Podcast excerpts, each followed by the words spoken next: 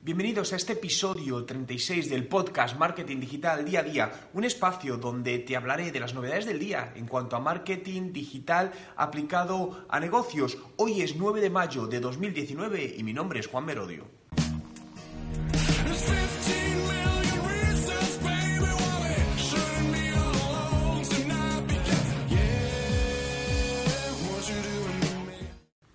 Comenzamos hablando del cambio de algoritmo de Facebook en cuanto a vídeos. Y esto tiene una real relevancia y algo que en cierta manera hasta se veía venir, ¿no? El vídeo en los últimos años está cogiendo cada vez más fuerza, lo estamos viendo que en todas las plataformas digitales, ¿no? Donde cada vez están apostando más por el vídeo. En el otro lado, la mayoría de empresas siguen sin hacer una apuesta real por el vídeo, por lo que están dejando escapar una gran cantidad de oportunidades de ponerse delante de sus posibles clientes de una manera totalmente diferente para destacar de los competidores. Pero en este caso, Facebook ha dado un paso más y quiere hacer evolucionar en esta parte hacia su plataforma, en la parte de vídeos, y ha definido un algoritmo para dar más visibilidad en sus canales a los vídeos. Y fijaos, este algoritmo consta básicamente de tres variables. La primera, lealtad e intuición. Segunda, duración y tercera, originalidad.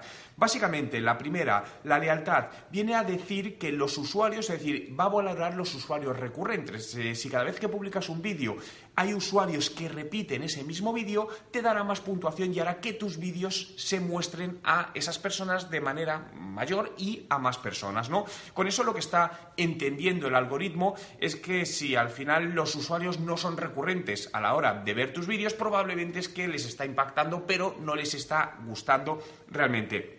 La segunda, la duración, lo que busca es generar al menos un minuto de permanencia del usuario, ¿no? Esto pensado pues probablemente para vídeos que están por encima de los tres minutos. Este dato realmente me parece complicado por cómo funciona la plataforma Facebook, donde el tiempo de permanencia, cuando ves el tiempo de permanencia de la mayoría de los vídeos, pues no suele ser muy elevado porque a comparación de YouTube funciona en este sentido de manera diferente. Pero es otro de los factores.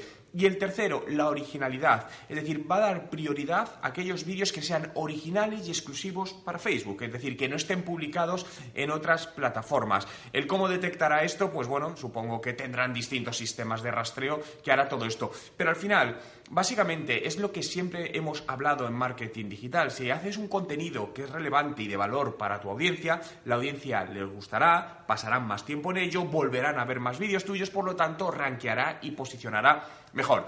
Por lo que Facebook es una estrategia, es una herramienta interesante para tu negocio. Si es así, define ya tu estrategia de vídeo, no solo para Facebook, ¿no? También para otras redes como YouTube o Instagram, porque si no, insisto, estás dejando escapar unas grandes oportunidades de negocio, pero Facebook en este momento se lo está tomando más en serio. Y continuamos hablando de WhatsApp y esta vez en la parte web. Últimamente, como veis, hay muchas noticias relacionadas con WhatsApp y va a seguir habiendo más, ¿no? Es una herramienta de marketing muy potente. De hecho, como sabéis, he lanzado hace muy poquito mi curso de WhatsApp Marketing para los negocios, por lo que ahora mismo está con un 50% de descuento. Si queréis, directamente en la descripción os dejo el enlace a esta promoción. Pero en este caso eh, parece que sea... hay rumores de que WhatsApp Web va a lanzar un servicio de videollamadas. Esto es especialmente relevante e interesante, sobre todo para muchos negocios donde ahora mismo eh, cuando hacemos Skype, ¿no? Es decir, vas a quedar con alguien, normalmente haces un Skype, también usamos Zoom, ¿no? Pero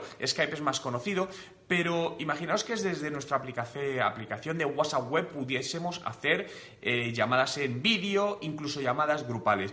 La verdad es que la función me parece extremadamente relevante. Ahora además que han lanzado la versión de WhatsApp Business también para dispositivos eh, Apple sería muy interesante también, pues como posible herramienta de atención al cliente también con, con llamadas, ¿no? Por lo que veamos hacia dónde va y como siempre os iré avisando de las novedades. Un reciente estudio, eh, Brand Intimacy 2019, realizado en Estados Unidos, Emiratos Árabes y México, ha concluido que Pinterest es la plataforma que mejor conecta con los usuarios. Esta plataforma que parece que está un poco en la sombra, no, no soy hablar tanto de ella, pero realmente porque no es tan generalista, sino porque va a un target pues muy determinado para ciertos productos, pero sí es cierto que en este nicho funciona muy muy bien. Ya ha salido como, fijaos, la aplicación o la plataforma social que genera más engagement seguida de Spotify, Pandora, Instagram, Apple Music, Facebook, y Snapchat. A continuación, Uber, Airbnb y Venmo, ¿no? Por lo que, bueno, eh, realmente esta es una herramienta que si tu público objetivo no está o tu producto no está alineado un poco al público mayoritario, que es femenino, aquí funcionan muchas cosas relacionadas pues con tema, por ejemplo, de floristería, de ropa, de moda, pues bueno, no es un canal donde tengas que estar. Obviamente recuerda estar en aquellos donde está tu audiencia. Y otra estadística interesante, también en Estados Unidos, ¿no? Pero realmente para mí al final estos son medidores, en mayor o menor medida, ¿no? Pero sí nos dan una idea de qué puede estar pasando en el resto de países, ya sea España, algún país de Centroamérica, Latinoamérica, etcétera, etcétera. Un estudio demuestra que este último año los contenidos patrocinados en Instagram han crecido un 150%, lo que al final el marketing de influencia en Instagram está cogiendo cada vez mucho más fuerza. Sí es cierto que estas estadísticas para mí están distorsionadas, por una razón, porque lo que está midiendo este estudio son aquellas publicaciones que han puesto el hashtag de ad, ¿no? de, de publicidad.